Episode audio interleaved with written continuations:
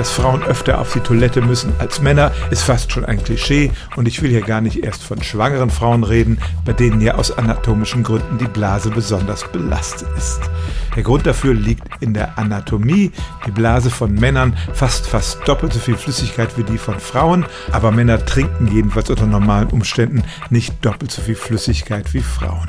Also gibt die weibliche Blase öfter das Signal, ich bin gleich voll.